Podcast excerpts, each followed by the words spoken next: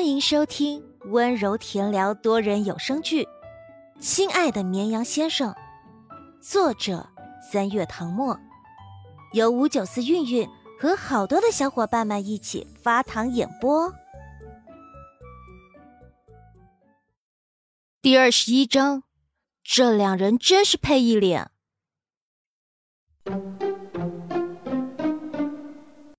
江时宴轻咳了声。不动声色，坐直身子，目光直视前方，当刚才的小插曲不存在。尴尬的气氛在两人之间流淌。接下来，谁都没有再去碰那一桶爆米花，生怕一不小心又碰到。陆眠脸颊有点烫，眼睛盯着大屏幕，却没有认真看电影，甚至这一段演了什么他都不知道。直到周围响起奇怪的声音，他才如梦初醒般的看电影。男主角段崇在一次打斗中受了伤，他坐在寺庙里，脱下衣袍，腹部有两道深深的剑伤，皮肉翻过来，鲜血淋漓。魏恒作为他的下属，负责为他疗伤。他拿出随身携带的止血药，撒在伤口上。段崇闷哼了声，额头的汗水不断滚落，嘴唇苍白如纸，毫无血色。终于在包扎伤口的过程中忍不住痛意昏了过去，恰好倒在魏恒怀里。旁边的女生激动的跟同伴说：“我沉寂已久的腐女之魂熊熊燃烧了！段崇，你不如别跟青梅竹马的秦姑娘在一起了，跟我们魏恒在一起吧。”这俩人真是配一脸，同伴附和。天干物燥，荒凉破庙，孤男寡男，难道不该发生点什么吗？说的有道理啊，不过我有点好奇，他们俩到底谁是攻，谁是受啊？这还用说吗？段崇都晕倒在魏恒怀里了，当然魏恒是攻呀。我们阿燕本来就攻气十足的，好不好？不接受反驳。我相信。这部电影出来后，B 站的剪刀手们又有素材可以剪了，终于不用再死磕阿燕的定北王萧玉了。这都什么个什么啊！陆眠听得一头雾水，感觉自己不像这个时代的人。孤男寡男，江时宴和男人吗？他不禁看向坐在身边的当事人，江时宴显然也听到了，只觉得尴尬不已。偏偏女孩的目光恰好看过来，他更是恨不得夺门而逃。这帮粉丝太不懂事了，怎么能当着他的面讨论这些？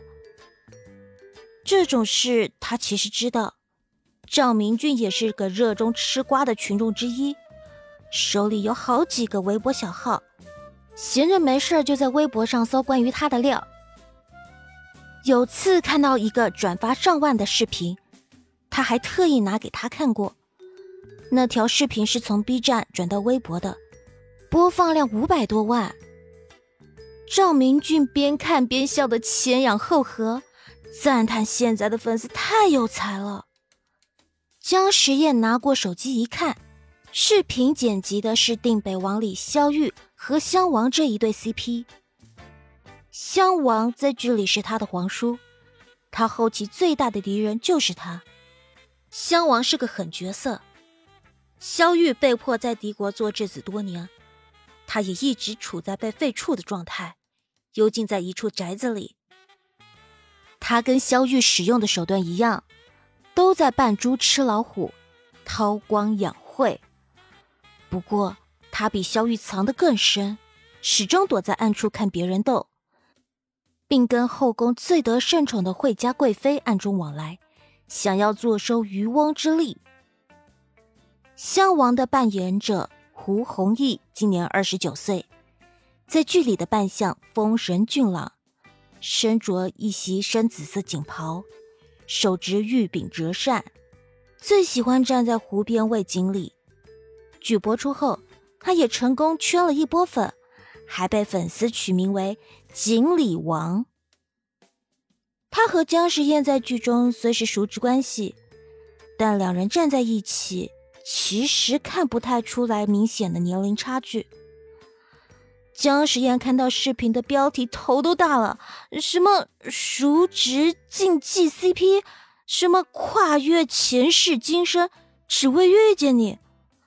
这还不算什么，最恐怖的是，UP 主竟然丧心病狂的把襄王被幽居别院的画面剪成了囚禁 play，小雨装病卧床的镜头也加了进去，开车开的毫无违和。他看到弹幕有人说：“众所周知，古代没有剪辑技术，所以这是真的。”嗯，好一个相爱相杀、荡气回肠的故事，不就是要膝盖吗？我今儿就跪在这里不起了。江时夜又好气又好笑，旁边赵明俊已经笑得直不起腰了。哈哈哈。真的，我以后没办法支持胡老师了。江时宴心道：“你以为我就能坦然直视他吗？”陆眠盯着他看了一会儿，猛地反应过来，自己这是干什么？江时宴听到自己跟男人那个什么，应该比他更尴尬。他捂住额头，忙转移视线，装作没有听到那些话。时间一分一秒过去，电影接近尾声。跟陆眠来时想象的一样，剧情确实不怎么出彩，时长九十六分钟，情节安排不够紧凑，也没有太大的新意。东厂的太监总管想要篡位，一边笼络朝臣，一边暗中派人寻找传说中的藏宝图。太监总管早年与武林中人交手时中了毒，每隔一段时间都要吃压制毒性的药。一次，太医院的院判来给他送药，不小心听到了他的计划，太监总管便派人割了他的舌头，觉得不够稳妥，索性杀了他。电影开头就是锦衣卫发现被杀的院判，从而展开剧情。调查过程中。太监总管一直派人暗中阻挠，最后还是露出马脚，藏宝图也落入锦衣卫首领段崇的手中，由他呈给皇帝。皇帝当即下令处死了他。本以为故事到这里就结束了，谁知道皇帝疑心病太重，担心这几名看过藏宝图的锦衣卫对他有所威胁，于是派人追杀他们。电影最后一幕就是段崇一行人策马逃离皇城，后面有大批人马追杀。段崇坐在马上，带着青梅竹马秦兰芷，眼看着出生入死的兄弟一个个在他面前倒下，他痛苦嘶吼，举着刀杀红了眼。江时宴饰演的魏恒同样满身血污，身上被砍了数刀。除了对死亡的恐惧，更多的是对主上的心寒。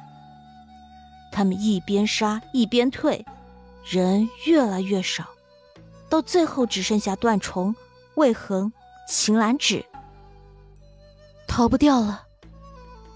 他们今天就要葬身于此。漫天雨幕中，魏恒忽然大吼一声：“大哥，你先走。”段崇坐在马上，怀里是已经受了伤的秦兰芷。魏恒用刀柄猛打马屁股，马儿两只前蹄翘起，嘶鸣一声，如闪电般朝皇城外奔去。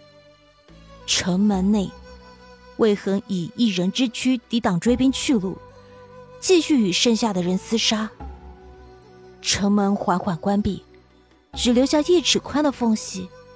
他回头。看着远离喧嚣的两人，终于露出了微笑，轻声说：“保重。”与此同时，一柄长剑刺入了他的胸膛。看到这里，陆眠叹息一声，感慨道：“魏恒其实喜欢秦兰芷吧？因为他喜欢的人是自己的好兄弟，所以。”他从始至终都没有表露心意，就连段宠也不知道。女孩的声音很轻，透着惋惜，像片羽毛轻轻拂过耳畔。江时宴侧目，嗯，他是喜欢他。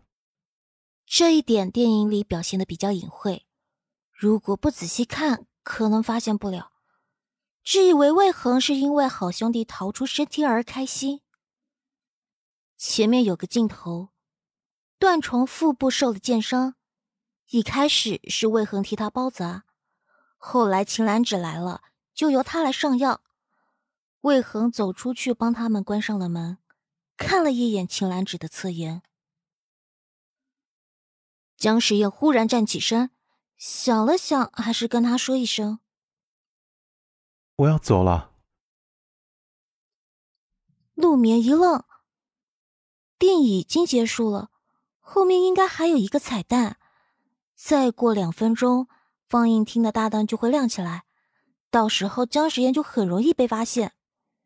想到此，他的腿往内缩了缩，方便他过去。他从他身前走过，他想到什么，急道。谢谢你今天请我吃爆米花。江时宴脚步一顿，抬手将帽檐往下压了压，笑着说：“不客气的。”